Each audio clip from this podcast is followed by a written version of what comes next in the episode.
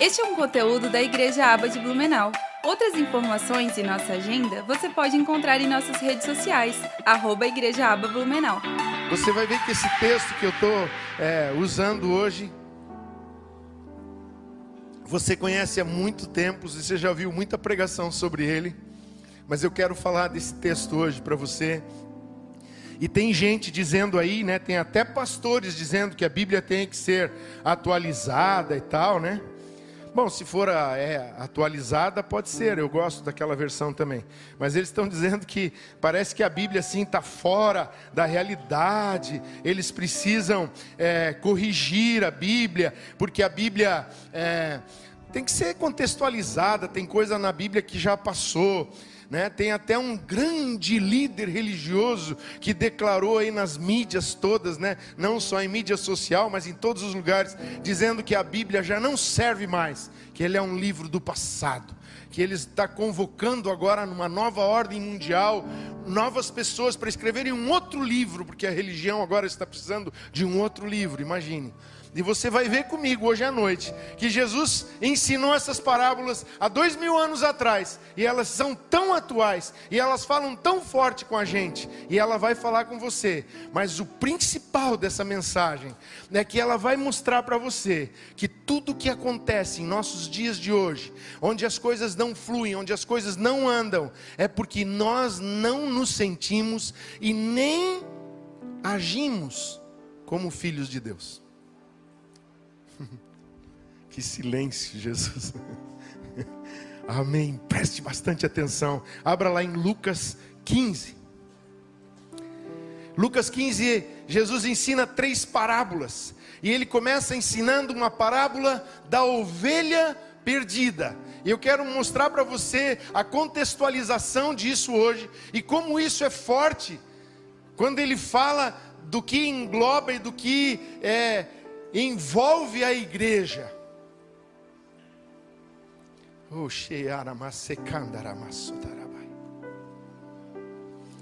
Oh, Jesus, oh Espírito Santo. Uma vez tu desceste sobre a terra e envolveste uma jovem virgem chamada Maria e geraste nela Jesus. Hoje tu estás aqui, Senhor Espírito Santo, envolvendo esta igreja para gerar nela Jesus. Gera em nós Jesus nesta noite, torna-nos semelhantes ao nosso Senhor nesta noite. Aleluia. Obrigado, Espírito Santo. Voltando aqui, uma ovelha perdida é uma propriedade que um pastor tem é uma propriedade que alguém daquela época que trabalhava e que Jesus resolveu usar como ilustração de uma parábola. Ele disse assim: uma pessoa possuía cem, o que, que ele tinha? Posse, ele possuía cem ovelhas, e ele perdeu uma, e ele foi atrás daquela uma. Olha, há uma ideologia sistêmica do anticristo sendo gerada e que quer tirar de você a tua propriedade. você não terá propriedade. O anticristo será o dono de tudo. Essa é a ideologia dele, ele está trabalhando para isso. Você já ouviu isso nos dias de hoje? Você viu como esse texto é atual?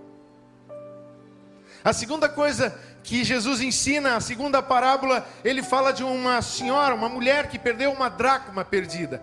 E ele está dizendo assim: olha, uma dracma, ela era uma moeda de um dote, ela tinha um valor expressivo, enorme naquela cultura. E ela representa hoje também a nossa, o nosso valor moral.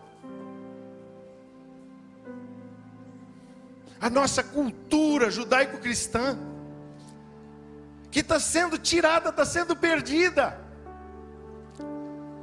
E ele estava falando com dois tipos de pessoas: os religiosos e os pecadores.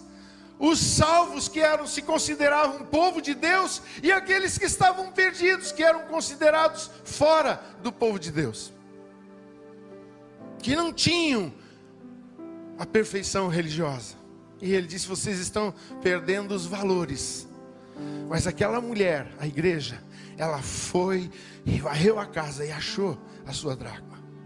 E na terceira parábola, é a terceira coisa que esse sistema está atacando hoje, nos nossos dias. É um pai e seus filhos. O sistema vai atacar a sua família. Ele não quer família. Ele tenta destruir a família. O padrão de Deus de família está sendo destruído. Ele, ele não quer que exista essa família que Deus criou, um homem e uma mulher que geram filhos. Ele não, eles não querem. E talvez com a ciência ele chegue em lugares que vai ser espantosos. Mas tem uma coisa.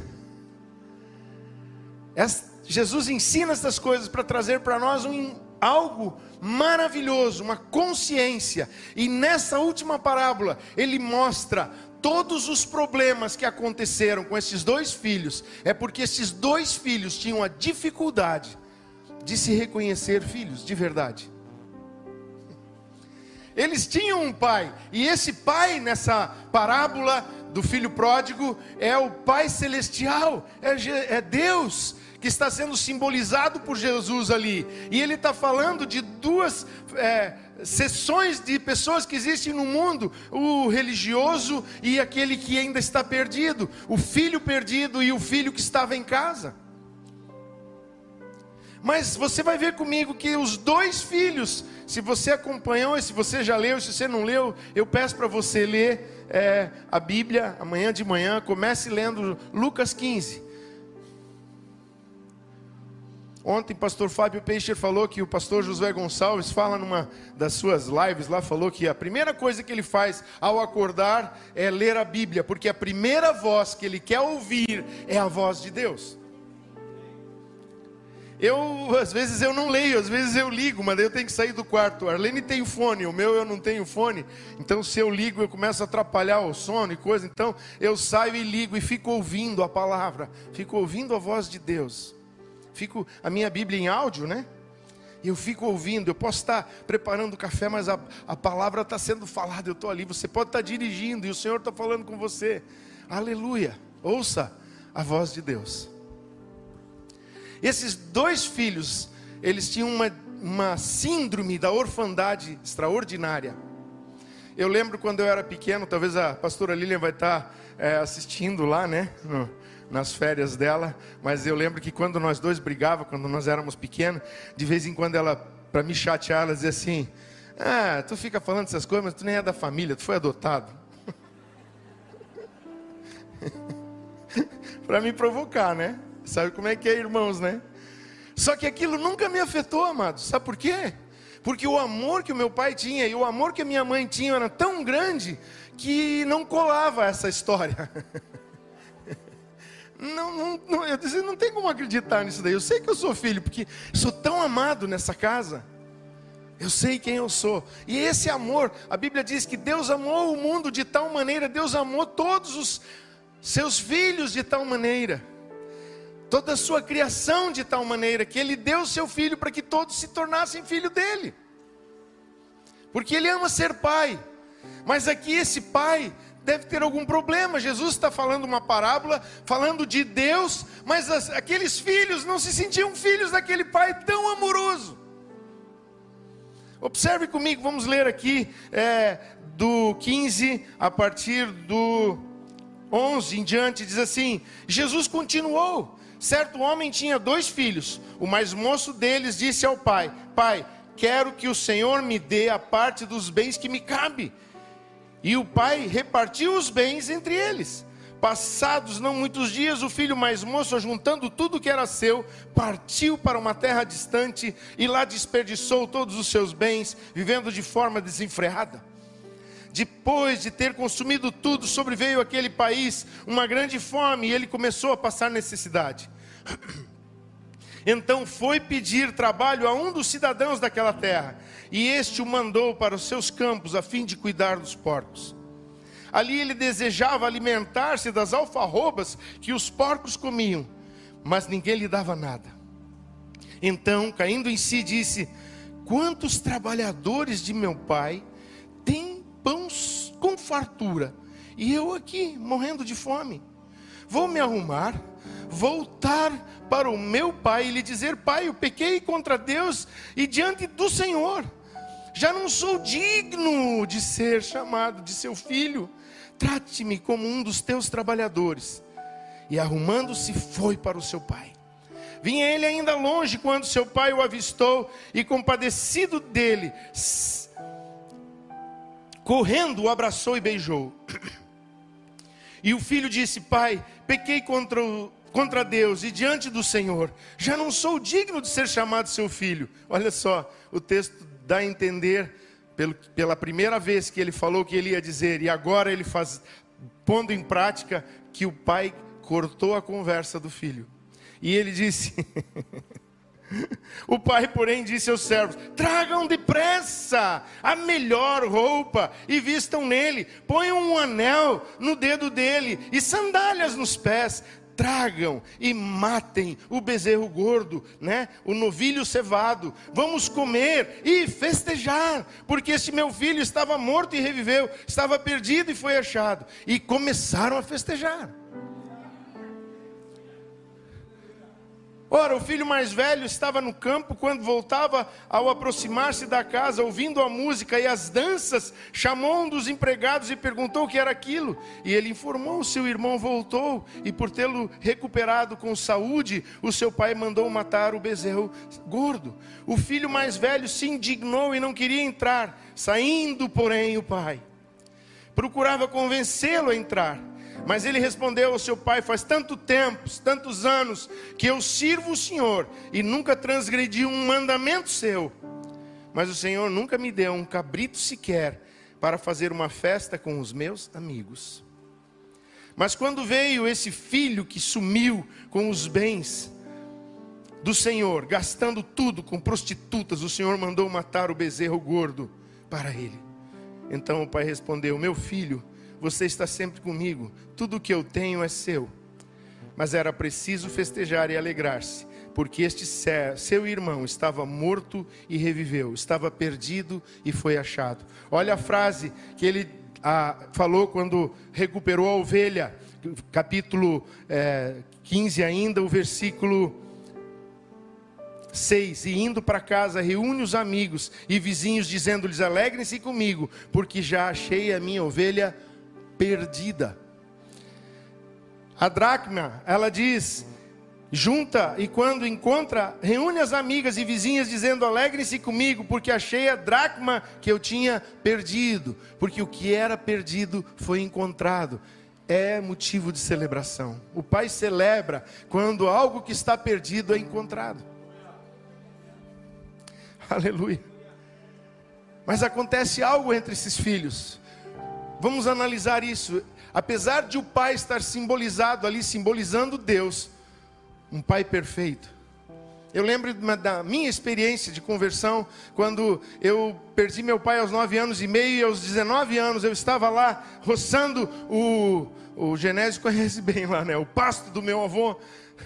E atrás de casa também tinha outro pasto, e mais em cima mais outro. Era muita coisa para fazer. Para minha mãe não ter que fazer, eu fui é, roçar aquela grama. E eu estava lá quase no final do dia, já estava na luz do poste, ali terminando o trabalho. E eu disse para Deus assim: Ai, você é muito injusto comigo. Eu comecei a abrir meu coração para Deus. Eu disse: Deus, se você não tivesse tirado meu pai de mim. Nesse momento em que eu estava falando dessas coisas, a Jéssica, ela era uma menininha, bem pequenininha, e ela desceu assim da, de dentro da cozinha da minha mãe, sentou na calçada, que era mais altinha na época, e ficou balançando as perninhas. E eu olhei para ela e o Senhor falou dentro de mim, algo se moveu dentro de mim, e esse subiu como um pensamento e disse: Se você tivesse ficado lá, aonde você morava, com o seu pai, e a tua vida tivesse tido aquele, aquele, aquela rota de vida para você, você teria a Jéssica? Aí eu disse: Não, Senhor, eu acho que eu não teria Jéssica, porque eu estaria lá como os meus primos, vivendo até longe de ti, bem longe de ti.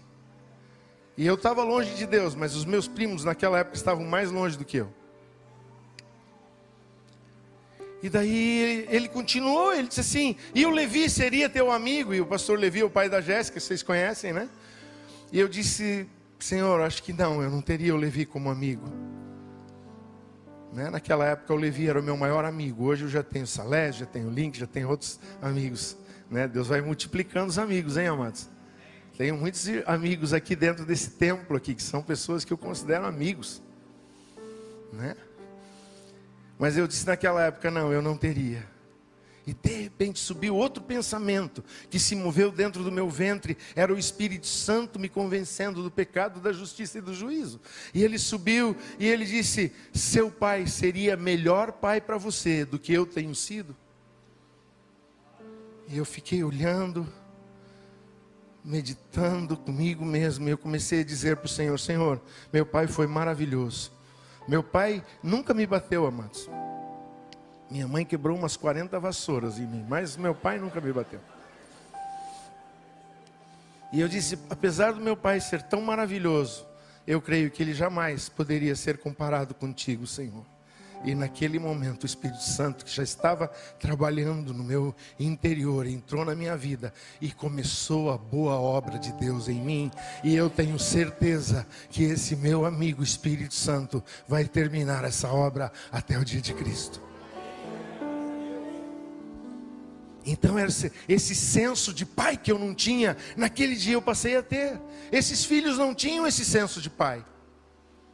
Olha, o mais novo chegou um dia para o pai e disse assim: Olha, eu queria parte da minha herança que me cabe. O pai poderia dizer assim: Cara, eu não morri ainda.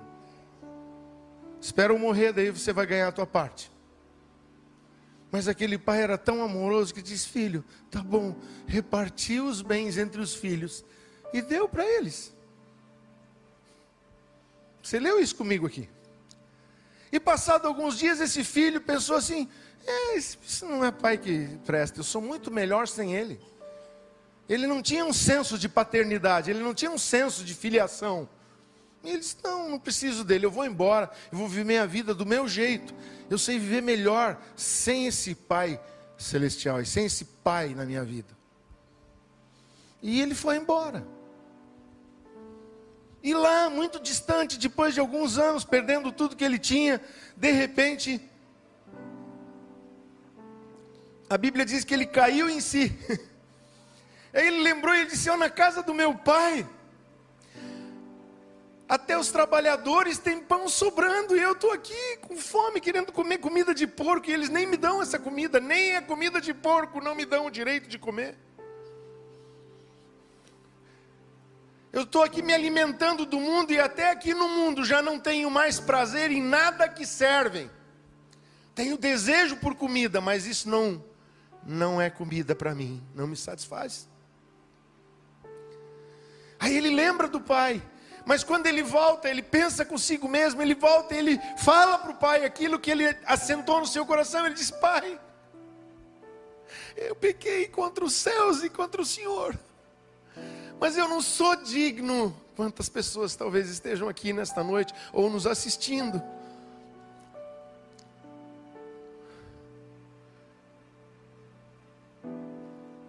E que não tem mais esse senso. Ele disse: ah, Mas você pecou, você desperdiçou os bens, você não deu o dízimo, você acabou é, olhando pornografia, você acabou vendo coisas que você não devia, você acabou trapaceando no negócio, você acabou fazendo coisa errada. Você não é mais digno de ser filho. Essa voz vem. E às vezes a gente se convence disso. Eu não sou mais digno de ser filho, eu não posso mais ser filho. E esse filho, não, ele não se achava digno de ser filho. Ele não se sentia filho e foi embora. E quando ele voltou, ele não se sentia nem digno. Ele disse: Pai, faz-me só um dos teus trabalhadores. Me faz ser como um dos teus escravos, um dos servos que você tem. Porque os teus servos vivem melhor do que eu aqui fora no mundo aqui fora, nessa outro, nesse outro lugar, longe do teu reino, do teu país, lá no outro país, lá fora das fronteiras do reino de Deus, lá no mundo, eu passo muita necessidade, nada me satisfaz, mas até os teus servos vivem muito bem. Estava resolvido, o pai disse: Olha, esquece disso, você é meu filho, tragam vestes e anéis. Olha, Pai não se importa, o nosso Deus não se importa com o que você faz, porque aquela pessoa que está pensando e se esforçando em fazer para por merecer ser digno filho de Deus, está tentando viver sob a lei ainda, tentando mostrar que ela pode, que com, as, com o esforço dela ela vai agradar o Pai. Nós nunca vamos agradar o Pai com o nosso esforço. Nunca. E o pai está dizendo: não importa que você pecou, eu te amo, eu providenciei vestes para você. Eu providenciei um anel de filho para você. Eu providencio o evangelho da paz para os teus pés. Eu ofereço o novilho cevado, um símbolo de Jesus sendo ofertado na cruz por você. É o meu amor que te faz meu filho.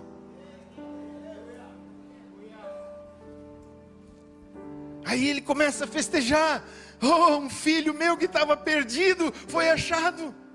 E Deus faz uma festa com seus filhos. A Bíblia diz, lá numa das passagens das parábolas anteriores, que há uma festa nos céus por um pecador que se arrepende. E numa das frases assim, que há uma festa nos céus diante dos anjos do Senhor.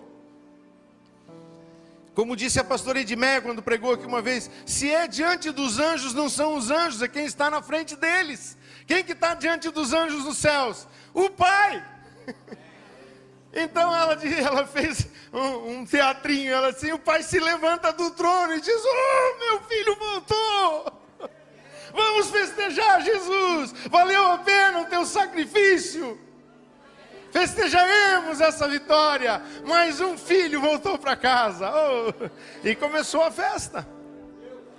Mas veio o filho mais velho, o que era da casa. O que está acontecendo? Ah, tem uma festa aí. Teu irmão aí, aquele que estava lá fazendo as loucuras, voltou e teu pai fez uma festa para ele. Deu roupa, deu anel de volta para ele, colocou sandálias nos pés, não deixou ele ficar como um mendigo, transformou tudo na vida dele e ainda matou o cordeiro cevado, o novilho cevado. Ah, não vou entrar nessa festa. Aí o pai saiu e disse para o filho: Por que você não quer entrar nessa festa? Olha só, há tantos anos que eu sirvo o Senhor e obedeço todas as suas ordens. Eu estou debaixo da, da lei e eu, eu faço tudo por merecer.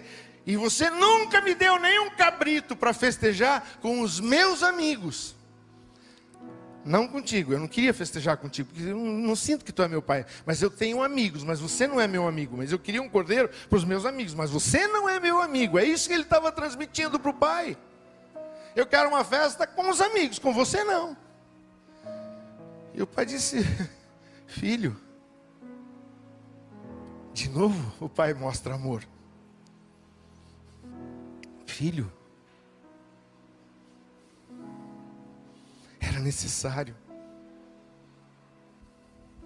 Porque teu irmão estava perdido e foi achado. Estava morto e reviveu. Temos, vamos festejar. Quanto a isso que você está sentindo, lembra quando dividimos os bens? Teu irmão foi e desperdiçou, mas os bens que eu dei para você são teus. Você nunca precisaria ter me pedido um cordeiro para celebrar. Você podia celebrar a hora que você quisesse, porque tudo que eu tenho é teu. Mas tudo que esse pai esperava era que esse filho sentisse tanta liberdade que dissesse: Hoje eu vou fazer um banquete aqui, e eu vou festejar com os amigos, e nós vamos falar das coisas que nós possuímos e que o nosso, a, a bondade eterna está sobre nós. Pai, vem com a gente, vem festejar, você é meu amigão. Acho muito legal quando o netinho do Salésio chega lá, ele não diz assim, oi vovô, ele diz, e aí amigão?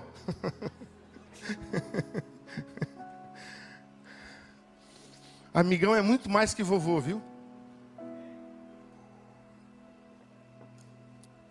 Eu lembro daquele profeta Eliseu. Ele disse: ah, esse lugar que a gente está aqui é pequeno demais. Nós vamos no Jordão cortar árvores e vamos ampliar esse lugar. O profeta disse: Vamos.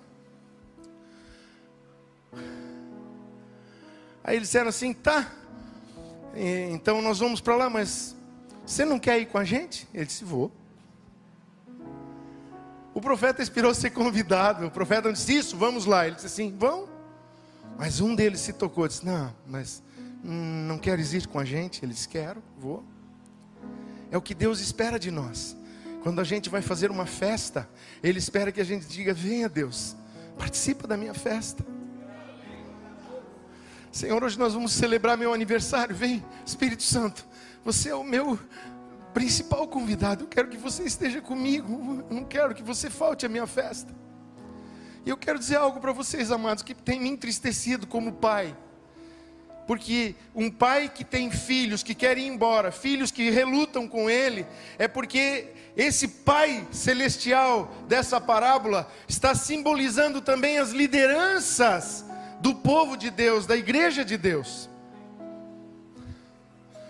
Porque Deus não falha, mas pastores falham. E ele já fez essa parábola naquela época para mostrar que as lideranças que manifestam a paternidade de Deus podem ter um filho que queira ir embora. E dói no coração. Mas a gente espera eles voltarem. A gente ama. A gente ora pelas vestes deles, a gente ora pelo anel deles, a gente ora pela salvação deles, a gente ora pela graça sobre a vida deles, porque a gente os ama. A gente tem filhos dentro de casa, tem muito irmão, murmura, vem no culto, nunca nada está bom. E o dia que tiver muito bom, ele vai achar um defeito, porque ele não vai conseguir dizer que está. Mas a gente ama e a gente diz, filho, vamos festejar juntos. É necessário a gente festejar junto. Se você tiver com o espírito de festejar, você não vai criticar, você vai participar, você não critica. Mas é porque o cara que se sente fora, ele tem que criticar, porque ele não está se sentindo parte. E tem acontecido algo que entristece muito a mim, e eu creio que entristece muito a Deus. Muitas vezes eu tenho ido em casamentos aqui, de pessoas da igreja e de pessoas de igreja. E quando a gente chega lá, convida Jesus e a gente traz aquela palavra de bênção sobre aquele casal. E a gente profetiza a palavra sobre eles e abençoa a aliança deles. Aí a gente janta com eles. Daí eles dizem: Jesus, pastor, se vocês quiserem ir, tudo bem, porque agora nós queremos que entre um outro convidado aqui. Nós não, nós sabe, nós queremos repartir o, o, o nosso cordeiro com os outros amigos. Você, se você quiser ir, pode ir, porque agora nós vamos botar música e coisa que não te adora, não te louva. Pelo contrário, traz maldição no nosso casamento, mas a gente quer colocar, porque a gente não quer te agradar, Espírito Santo. A gente quer agradar os nossos convidados, os nossos amigos. Eu quero celebrar com os amigos, eu não quero celebrar com o meu Pai Celestial. Então o Pai Celestial pode ir embora da festa.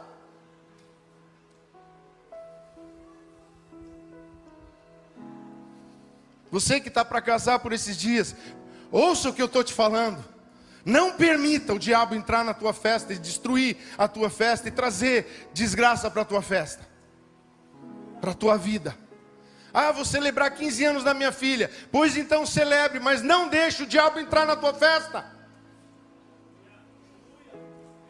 Ah, pastor, nós vamos servir uísque e um monte de bebida, porque eu tenho um tio que bebe. Olha, diga para o teu tio: hoje à noite você não vai beber, porque hoje é a minha festa e o meu Deus vai estar presente. Ah, eu vou faltar, tio, pode faltar, mas Jesus não vai faltar na minha casa.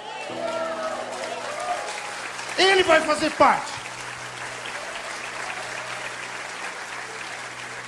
Sabe? Vamos honrar Jesus. Ah, eu não. Sabe, mas por que, que a gente tem feito isso? Amados, porque a gente não está tendo a consciência de que somos filhos em algum lugar. Nós estamos falhando, estamos pensando, ai que legal. É, sabe, Pai, Deus é amor, Deus suporta tudo, então eu posso desagradá-lo também. Mas eu não fui chamado para ser um que desagrada, eu fui chamado para ser igual a Cristo. E a Bíblia diz que quando Deus falou a respeito de Cristo, Ele disse: Este é o meu filho que me dá prazer O Espírito Santo quer nos transformar em filhos que dão prazer a Deus. Por isso, hoje você tem que tomar uma decisão. Eu estou na igreja, mas eu não estou sendo filho, eu estou sendo membro, eu estou sendo servo, eu estou sendo voluntário. E é maravilhoso. Nós passamos um ano ensinando a amar a Deus e ser voluntário. Mas você tem que ser voluntário por amor a Deus. Você não pode ser voluntário como um escravo de Deus. Seja como um filho de Deus. Eu quero alegrar meu pai. Eu quero servir na porta. Vou estar no estacionamento. Eu vou assumir o departamento de missões. Eu vou estar no louvor. Eu vou, mas eu quero porque eu quero que o meu pai sinta prazer em mim. Isso vai muito além da igreja. Eu quero servir a Deus lá onde eu trabalho. E eu vou trabalhar, eu vou ser o melhor funcionário. Eu vou ser o melhor patrão. Eu vou ser o melhor sócio. Eu vou ser a melhor professora, eu vou ser o melhor professor, eu vou ser o melhor médico, eu vou ser o maior enfermeiro, eu vou ser o melhor de todos, porque eu quero agradar o meu pai, eu não quero agradar a homens.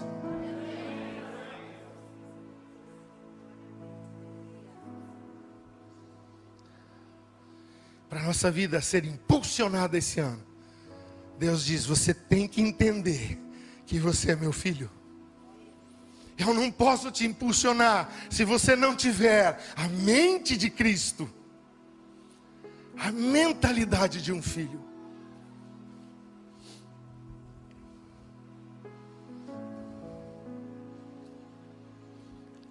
Quando a gente quer fazer com o nosso próprio esforço, é como se a gente estivesse vivendo debaixo da lei, mas a lei é um ministério da morte escrito em pedras por mais que a lei seja boa, ela só ressalta que nós somos realmente maus, pecadores, errados. Mas em 1 João, capítulo 1 de João, versículo 14, diz: Que a graça veio e habitou entre nós, Jesus, cheio de graça e de verdade. Jesus é a graça que habita entre nós, Jesus é a verdade que habita entre nós.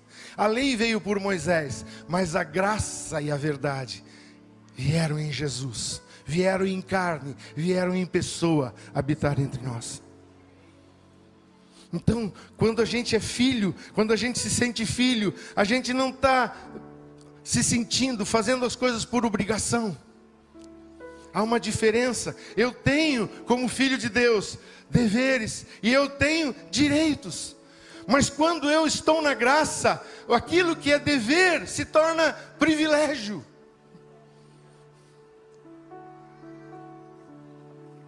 Sempre que estamos na nossa oração, organizando o culto ali, que eu oro, eu sempre digo, Senhor, obrigado pelo privilégio de te servirmos essa noite. Obrigado pelo privilégio de trazer a palavra para a tua igreja e servir a tua igreja com a palavra. Obrigado, Senhor, pelo privilégio que os irmãos têm hoje de estar louvando aqui. É o nosso privilégio estar louvando aqui.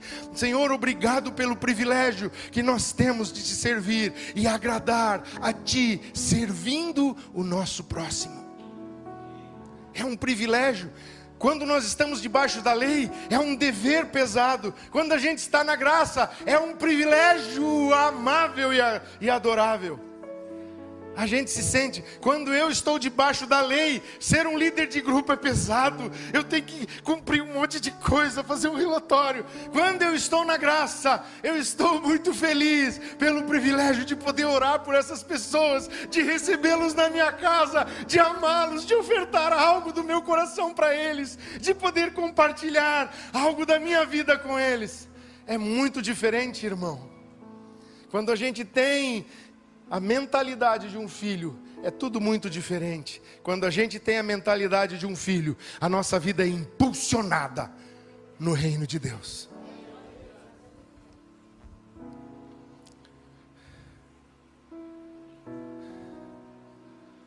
A Bíblia diz, entre muitas coisas, o meu tempo já ali está quase esgotado. A Bíblia diz que tem muitos privilégios. Eu fiz uma relação de privilégios aqui. Vou falar só alguns. Por exemplo, celebrar. Viver a comunhão e intimidade, ter um lugar secreto no meu quarto, ter a revelação da palavra, ter cura, ter libertação, vestes, santificação, anel, selo de filho, sandálias, certeza da salvação, novilho cevado, Cristo, a oferta pela minha vida. Mas tem uma promessa na Bíblia que diz que todas as coisas cooperam conjuntamente para o bem daqueles que amam a Deus e que são chamados segundo o seu propósito. Eu quero exemplificar isso, em vez de eh, falar, porque isso é uma outra mensagem, mas eu quero falar algo para você muito forte. Todas as coisas vão cooperar para a minha vida. Primeiro, quando eu amo. Segundo, quando eu entendo o meu propósito. Terceiro, quando eu estou no lugar certo e na hora certa.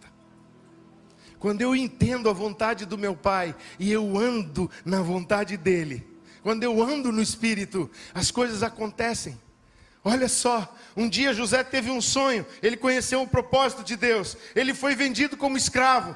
Chegando lá, ele foi ser o mordomo principal da casa de um grande líder daquela nação. Ele disse: Olha, Deus está para cumprir o propósito. Eu estou próximo de Faraó, porque eu estou aqui na casa do Potifar. Mas algo aconteceu e ele acabou sendo preso por um engano, por uma perseguição, por uma mentira. E ele estava lá na prisão, mas ele não deixou de sonhar, ele reformou aquela cadeia, transformou ela num resort, serviu aqueles presos, buscou a Deus, e um dia ele foi levado na presença de Faraó, interpretou o sonho de Faraó e foi colocado como o segundo maioral do Egito.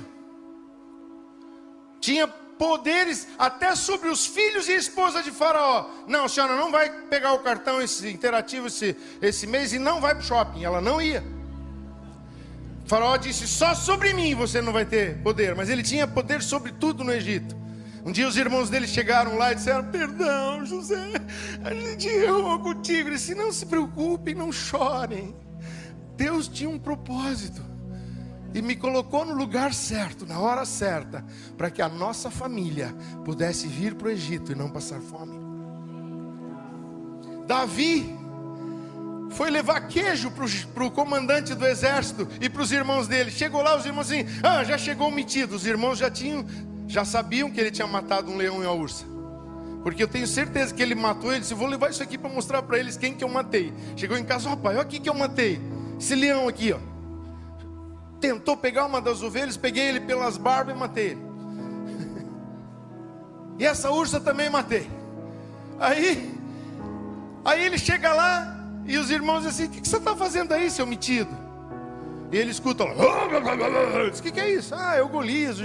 Ah, não, eu vou lá bater nesse incircunciso, porque eu nasci com um propósito. Já fui ungido rei, Samuel já passou na casa do nosso pai.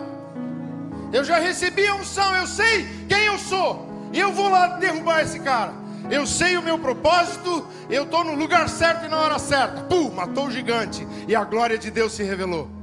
E eu poderia falar de muitos momentos na Bíblia: Abraão, Moisés na sarça, tantas coisas, Saulo no caminho de Tarso. Uh! O lugar certo, o propósito certo, o tempo certo. Esse é um direito teu como filho.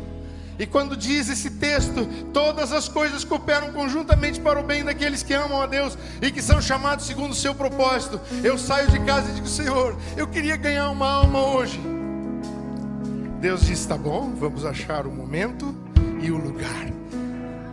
O propósito você já sabe: é ganhar almas. Agora vamos preparar a ocasião.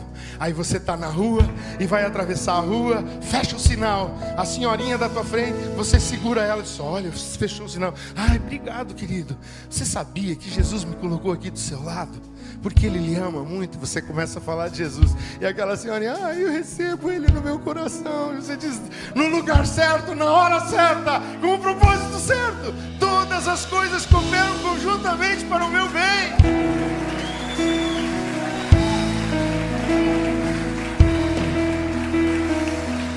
Eu lembro de um dia nós estávamos passando na Martin Luther, já contei esse testemunho aqui. O carro vinha à minha frente, era um fusquinha, ele balançou. Eu disse: aconteceu alguma coisa, eu parei o carro.